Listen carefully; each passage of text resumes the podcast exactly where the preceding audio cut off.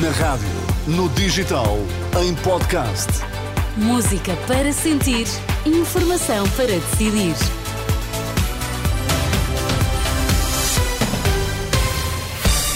Vamos às notícias, edição das 11 com Vítor Mesquita. Bom dia, Vítor. O que é que temos em destaque? Bom dia, Teresa. Morte de Sara Carreira. Três dos quatro arguídos condenados apenas suspensa. Saída de jovens do país vai agravar problemas de natalidade. Alerta do Observatório da Imigração. Os destaques já sabemos, vamos saber mais.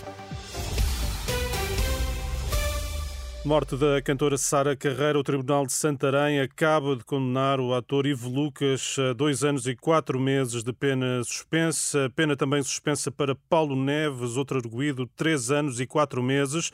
Os dois acusados do crime de homicídio por negligência grosseira. Já a fadista Cristina Branco, acusada do crime de homicídio por negligência, é condenada a uma pena suspensa de um ano e quatro meses.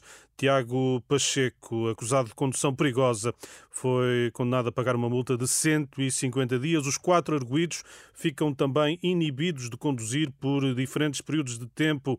A sentença acaba de ser conhecida, é um tema que voltaremos em próximas edições.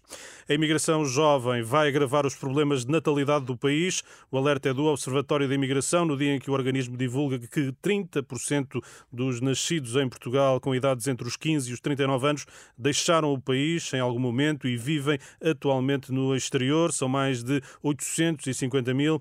O coordenador científico do Observatório, Rui Pena Pires, diz que o quadro da natalidade só não é mais grave por causa dos estrangeiros que entram no país. Cerca de metade destes jovens são mulheres.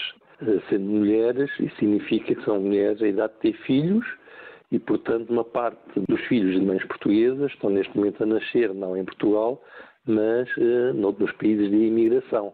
No último ano, para os quais há dados, nasceram 11 mil crianças filhas de mães portuguesas fora, uh, tendo nascido em Portugal cerca de 80 mil uh, crianças filhas de mães portuguesas ou de mães imigrantes. Não fosse a imigração e nós estaríamos com taxas de natalidade e uma dinâmica da população mais recessiva do que aquela, do que, aquela que já temos.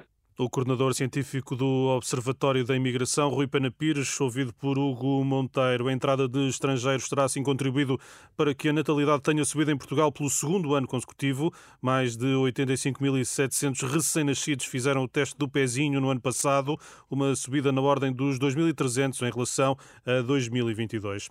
Há cada vez mais estrangeiros em situação de sem-abrigo que pedem apoio por causa do frio. É um dado avançado à Renascença pelos responsáveis do apoio concentrado no pavilhão pavilhão Casal Vistoso, em Lisboa.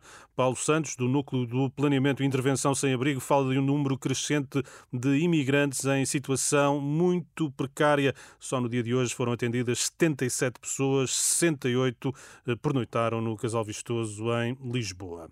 Deus na Escuridão é o novo livro de Walter Ugumem. O romance passado na Ilha da Madeira encerra uma tetralogia dedicada aos temas de irmãos ilhas e ausências que o autor iniciou com a desumanização.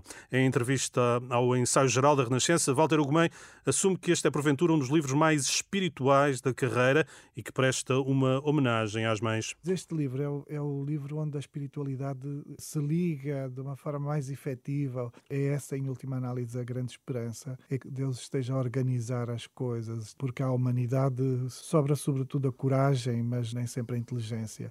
Deus na Escuridão, o novo romance de Walter Ugumem, vai estar esta noite em destaque no Ensaio Geral da Renascença. A obra chega dia 18 às livrarias. Obrigada, Vitor Mesquita. Voltamos a ouvir-te ao meio-dia. Até, Até já. já.